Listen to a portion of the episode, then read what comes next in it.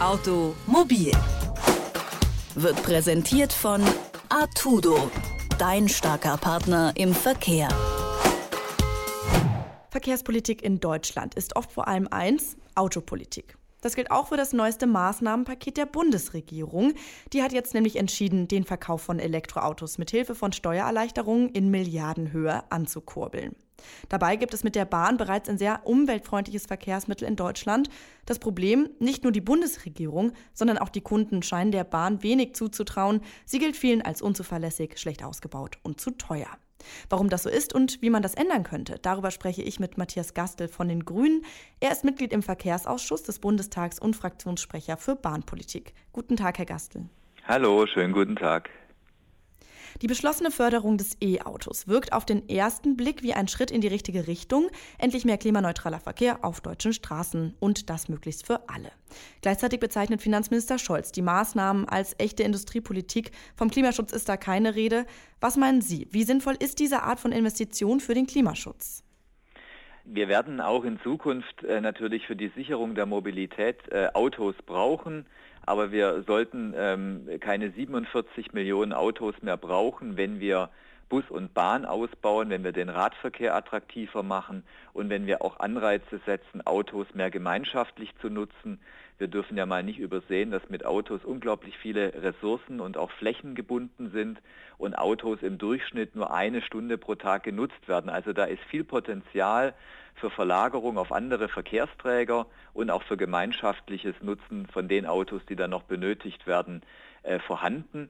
Und bei den Autos, die benötigt werden, werden wir natürlich die Antriebstechnologie umstellen müssen. Verbrennungstechnologie mit einem Wirkungsgrad von unter 50 Prozent ähm, äh, sind nicht zukunftsfähig. Deswegen brauchen wir elektrische Antriebe. Die müssen wir aber anders fördern, als es die Bundesregierung möchte, die nämlich das über allgemeine Steuermittel machen möchte.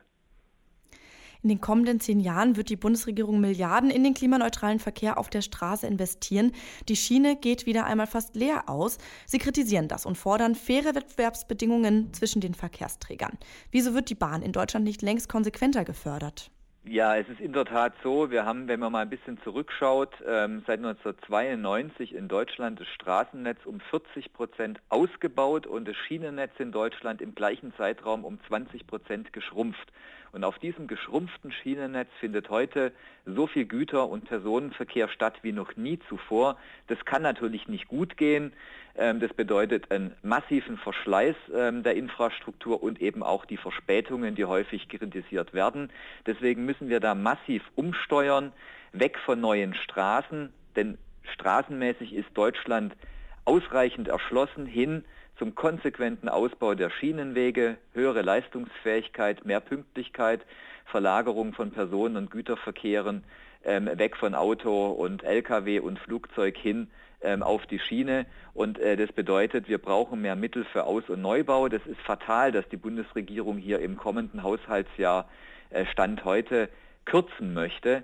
Also das heißt, da braucht es ein komplettes Umdenken und zwar nicht innerhalb ein, nicht in einem Haushaltsjahr, sondern mittel- und langfristig kontinuierliches Hochfahren von Mitteln, damit sich alle darauf einstellen können, von der Planung über die Bauindustrie bis hin zur Genehmigung durchs Eisenbahnbundesamt. Alle müssen ihre Kapazitäten zugunsten der Schiene hochfahren, damit dieses Mehr an Geld, das notwendig ist, auch tatsächlich abfließen kann in eine leistungsfähige Infrastruktur, wo die Leute dann sagen, ich brauche gar kein Auto mehr, um von A nach B zu kommen, denn die Bahn ist inzwischen so attraktiv geworden. Genau dahin müssen wir kommen und da muss die Politik jetzt endlich konsequent weg vom Auto denken und hin zur Schiene und zu einer starken Bahn.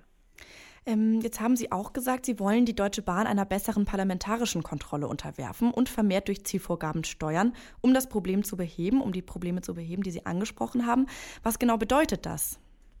Also die Deutsche Bahn ist ja ein hundertprozentiges Unternehmen des Bundes. Ähm, sie verstrickt sich aber in ähm, unzähligen Auslandsgeschäften. Die Deutsche Bahn hat über 700 Konzerntöchter und Beteiligungen. Das ist alles kaum mehr durchschaubar. Wir wollen, dass sich die Deutsche Bahn auf das Kerngeschäft konzentriert und das heißt pünktlicher und zuverlässiger Güter- und Person Personenverkehr auf der Schiene in Deutschland und gerne auch in den europäischen Nachbarländern, aber ähm, beispielsweise dass die Deutsche Bahn auch eine der größten Lkw-Speditionen der Welt besitzt und damit äh, mittelbar auch der deutsche Staat. Das ist nicht einzusehen. Da verfranst sich dieses Unternehmen. Deswegen den Konzern so zu gestalten, dass er übersichtlich ist, dass sich alles ausrichtet auf den pünktlichen und zuverlässigen Bahnverkehr im Inland und äh, dem angrenzenden Ausland. Und ähm, dann ist er auch besser kontrollierbar. Und ich glaube, dann werden sich auch die notwendigen Erfolge auf der Schiene zeigen. Geht es in Richtung einer Verstaatlichung nach der Privatisierung der Bahn Mitte der 1990er? Also die Deutsche Bahn ist ja nicht verstaat, äh, ist ja nicht, ähm, nicht privatisiert worden, sondern sie ist in eine privatrechtliche Rechtsform überführt worden, aber nach wie vor im hundertprozentigen Eigentum des Bundes mit einigen Absurditäten, beispielsweise der Absurdität, dass ähm, die Infrastruktur Teil dieser Aktiengesellschaft ist und damit mit Gewinnerzielungsabsicht betrieben wird. Und äh, da wollen wir entsprechende Änderungen. Wir wollen nicht, dass mit Infrastruktur Gewinne erzielt werden. Das erfordert entsprechende ähm, strukturelle Änderungen ähm, im Bahnbereich und eben auch beim Konzern Deutsche Bahn AG. Sie haben jetzt schon einige Punkte genannt. Vielleicht können Sie trotzdem noch einmal zusammenfassen, wie wirklich klimafreundlicher und nachhaltiger Verkehr zukünftig sinnvoll gefördert werden kann.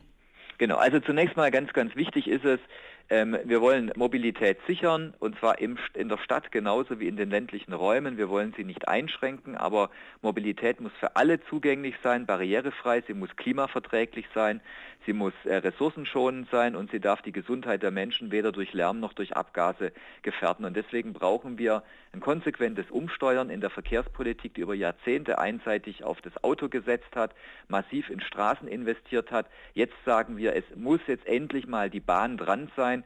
Wir müssen die Infrastruktur der Bahn ausbauen, Engpässe beseitigen. Wir müssen die Grundlagen dafür schaffen, dass Bahn in Deutschland wieder pünktlich und zuverlässig fahren kann, sodass die Leute weder das Bedürfnis haben, jeden Weg mit dem Auto zu fahren, noch im Inland ähm, den, das Flugzeug zu nehmen. Bahn muss attraktiv werden, aber dazu muss Politik gründlich umsteuern und dafür stehen wir als Grüne und das fordern wir ein und wir hoffen, dass mit dem Haushaltsplan 2020 die Weichen endlich weg vom Straßenbau hin zum Ausbau einer leistungsfähigen Bahn gelegt werden. Die Bahn ist mit Abstand das klimaneutralste Verkehrsmittel in Deutschland. Gefördert wird aber vor allem der Autoverkehr. Warum das so ist und wie man das in Zukunft ändern könnte, darüber habe ich mit Matthias Gastel von den Grünen gesprochen. Vielen Dank. Ja, ich danke auch. Tschüss. Automobil wird präsentiert von Artudo, dein starker Partner im Verkehr.